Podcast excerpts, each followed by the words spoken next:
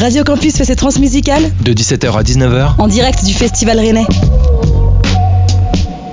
On se retrouve aujourd'hui avec le groupe Meul, un, un trio originaire de Tours, excusez-moi. Donc Pierre, Léo et Valentin, vous êtes euh, donc deux batteurs et un guitariste synthétiseur. Alors on se demandait euh, si vous allez bien, euh, est-ce que vous êtes un peu stressé pour cette première des transmusicales? Eh bah aujourd'hui moins qu'hier, j'ai l'impression, ouais. Ouais. juste j'en profite, du coup il y a Léo et Doris. Ah, excusez-moi. Et Mes infos sont erronées. Mais oui, ça va. J'ai l'impression qu'on est content. C'est cool, on est très content. Hyper excité, ouais, ouais, ouais. c'est une grande scène, vous avez hâte. Vous avez sorti votre premier album en 2021, euh, un premier album éponyme. Euh, vous vous revendiquez comme étant, enfin, produisant du style krautrock. Alors, j'ai pas du tout fait d'allemand, donc je l'ai sûrement très mal dit. C'est merveilleux, c'est très bien. Et comment vous pourriez le définir ce style? Alors, le krautrock, c'est compliqué parce qu'en fait, ça veut tout et rien dire. Donc, euh, kraut, c'est la choucroute. En fait, c'est la musique allemande qui est arrivée en France et du coup, c'est nous, les Français, on est très ouverts au monde. Et très sympa d'ailleurs. Très sympa. Du coup, on critiquait cette musique euh, venant d'Allemagne.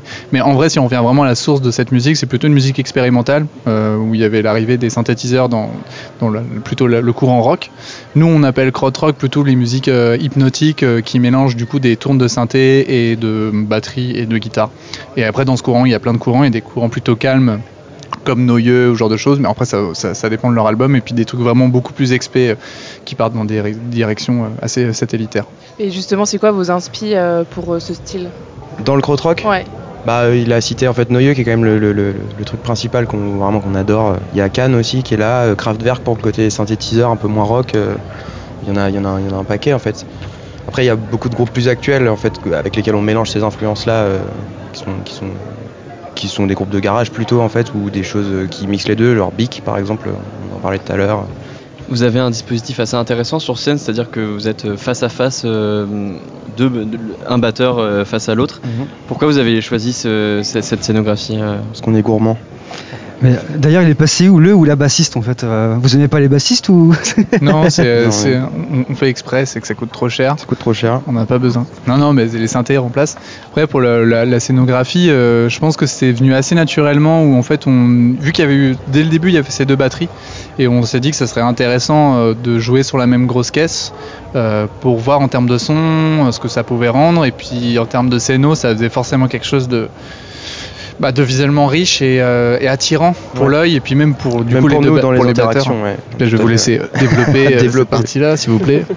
Non, mais c'est clair, la, la, permet ça. Euh, bah, moi, je suis à la batterie, donc du coup, c'est vrai que je peux communiquer avec Léo en direct, que ça soit par les oreilles, les vibrations.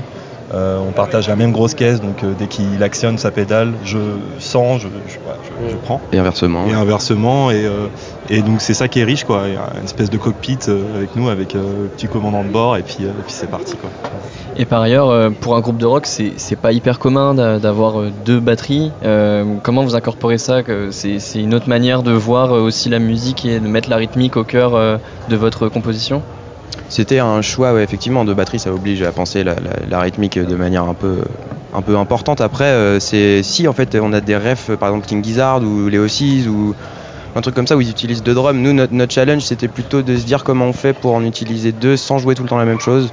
Donc voilà, ça nous a permis de développer un style qui, qui nous est, j'imagine, propre sans, aller dans une prétention de jamais vue. Je pense qu'il y a d'autres gens qui ont fait ça, mais nous, ça nous permet d'aborder la batterie euh, de manière. Enfin, on, se coordonne, on essaye de faire euh, des choses euh, à deux, de construire des, des, rythmiques à deux, pas toujours de jouer les mêmes choses. Voilà.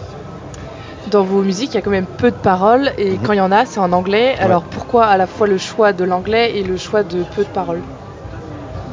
Crois que c'est lié à nos influences pour l'anglais, hein, en tout cas. J'ai l'impression qu'on a beaucoup de musiques qui sont soit étrangère, euh, avec quand même gros prisme euh, de toute la scène euh, garage anglaise mm. ou même américaine. Donc c'est vrai qu'il y, y a, ce truc qui est très présent. Et après, il faut demander au chanteur.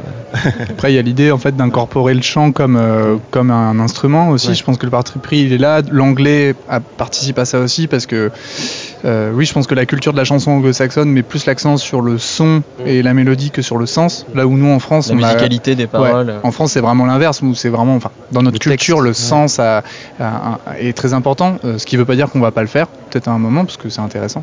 Mais c'est vrai que je pense que naturellement, il y avait la façon, cette mhm. envie d'incorporer euh, la voix dans les instruments, dans les instruments. Tout à fait.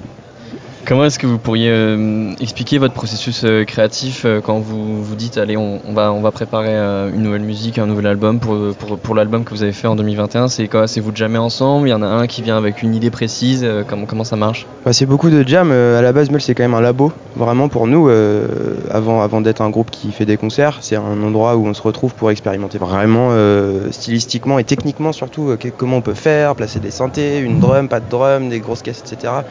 Donc en fait, on a vraiment, enfin c'est, c'est- le processus créatif, il est euh, toujours systématique à trois. Après, les idées peuvent être amenées euh, par, par chacun des membres, mais on a, on, la passe à la moulinette, on dit, on dit, on meule le truc quoi. Entre Mm. nous, on le dit clairement. Bah, D'où le nom justement Meul, c'était ma prochaine question en fait, tu l'as introduit, merci. Avec plaisir. Meilleure- Une meilleure anecdote de, de concert, ou euh, le concert le plus pété que vous ayez fait peut-être euh, à raconter Mais tous nos concerts sont exceptionnels. Ok. du coup, venez ce soir E3. venez ce soir à 21h. C'est ça. évident. Non, je sais pas, on. Le groupe est jeune en fait. Ouais. Il est vraiment Ouais. jeune, jeune, donc on a eu. euh, Si, si. Ah, Café, si. Café du cinéma. Alors, euh, donc, effectivement, on a une scénographie qui est, qui est assez imposante, une, une, euh, quelque chose qui est assez visuel et même en termes de son, en fait, vu qu'il y a deux batteries qui sont acoustiques et tous les synthés qui sont euh, électroniques, pour que les synthés on puisse les entendre, il faut les amplifier. Donc, pour qu'on ait un ratio intéressant entre les deux, il faut un Mhm. gros système. Et il se trouve qu'on avait booké une date au Café du cinéma, qui est un petit café à Nantes. Mais entre temps, le projet avait pris un gap, voilà, et donc du coup, on s'est retrouvé à jouer dans un bar, mais vraiment tout petit. Et on avait très peur de, du coup de ce que ça pouvait rendre. Et au final, ça a été un, de nos concerts où les gens étaient le plus chauds, où les c'était gens sont, montés C'était sur le bar et dansaient. Enfin, non, mais vraiment, été une expérience assez dingue euh, à ce niveau-là. Et, et voilà. Et Je que c'était cool. très cool. Ouais. Ça peut être la beauté des petites scènes parfois. Des Exactement. Complètement, complètement. C'est ça. Et justement, tu parlais de Gap justement dans le projet. Vous avez participé aux Inuits 2022 et là maintenant vous êtes au Transmusical. C'est un peu le parcours rêvé en fait pour un groupe euh, émergent. C'est quoi aujourd'hui la maturité de ce projet euh, Il y a l'intermittence qui est derrière ou je sais pas qu'est-ce que vous visez euh, voilà? Là, on- en fait, on a tous des, des- des projets à côté. Et, euh, et du coup, l'intermittence, elle est déjà. euh, c'est quelque chose Ok. qu'on a déjà, donc on essaye d'entretenir. Après, là, ça prend des proportions où Meul devient vraiment très important dans nos Ouais. vies. euh, c'est- ça, devient, ça devient vraiment euh, le truc euh, auquel on se dédie là en ce moment, parce qu'effectivement, ça, prend de- ça, ça passe un gap en fait. Ouais. Et on est surexcité, on a envie d'aller vers la suite, on va lui donner une place de plus en plus importante, je- proportionnellement au, au retour qu'on a dessus. quoi. Ouais. Et justement pour vous, c'est quoi les Transmusicales justement? C'est une étape pour vous à franchir euh, au niveau de la reconnaissance peut-être ou je sais pas. Qu'est-ce que ça vous apporte euh Bah, c'est ce qu'on disait en fait tout à l'heure. Il y a les transmusicales, il y a quand même une aura euh, qui dépasse même la France en fait, hein, de, de, de pépinière, de, de découverte, et, euh, D'émergence. d'émergence, et puis un festival où il y a toujours autant de gens avec une programmation avec beaucoup de noms quasiment inconnus pour, pour certains. C'est quand même exceptionnel, donc euh, bah, hyper content d'être dans cette programmation et euh, ouais hyper fier et puis euh, hâte de jouer quoi. En vrai. Ouais, Voilà. envie de jouer Hâte de notre musique euh, là-dedans, quoi, carrément. Eh bien, merci beaucoup d'avoir répondu à nos questions et d'être venu euh, sur notre plateau. On vous souhaite bonne chance pour tout à l'heure. Et euh, on vous rappelle que le concert est à 21h10 dans le hall 3 euh, du parc d'exposition de Rennes. Tout à Tout à fait. Et pour les gens qui pourraient pas se déplacer, il me semble que c'est retransmis en direct sur Culture Box. Ouais, c'est Tout ça. à fait. Et bonne soirée. Merci à vous. Merci. Radio Campus fait ses transmusicales De 17h à 19h, en direct du Festival Rennais.